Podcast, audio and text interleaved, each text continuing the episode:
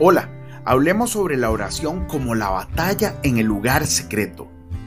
Hoy es 23 de agosto y te saluda el pastor Carlos Ballestero. Como todos los días, yo le oro al Señor para que ponga en nosotros un corazón puro y su presencia nunca, nunca se aleje de nosotros. En Mateo 6:6 Jesús nos dice, pero tú cuando ores, entra en tu cuarto, cierra la puerta y ora a tu Padre que está en secreto, y tu Padre que ve en lo secreto te recompensará en público. Jesús no dijo, sueña con tu Padre que está en secreto, sino ora a tu Padre que está en secreto. La oración es un esfuerzo de voluntad. Después de que hemos entrado en el lugar secreto y cerrado la puerta, lo más difícil es orar.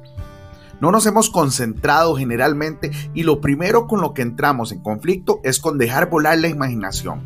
La gran batalla al orar en privado es sobreponernos a la distracción mental. Debemos disciplinar nuestra mente y concentrarnos en la oración, la cual es producto de una decisión voluntaria. Presta atención, producto de una decisión voluntaria. Debemos elegir un lugar especial para orar, pero una vez que estamos en él, empieza la plaga de las moscas, es decir, los pensamientos errantes, hoy tengo que hacer esto y debo hacer aquello, etcétera, etcétera. Jesús nos dice, cierra tu puerta. Tener un tiempo de quietud en secreto delante de Dios implica cerrarle la puerta deliberadamente a nuestras emociones y acordarnos de Él. Dios está en secreto y nos ve desde el lugar secreto. Él no nos ve como lo hacen otras personas o como nos vemos a nosotros mismos. Cuando verdaderamente vivimos en el lugar secreto, resulta imposible dudar de Dios. Estamos más seguros de Él que de cualquier cosa o persona.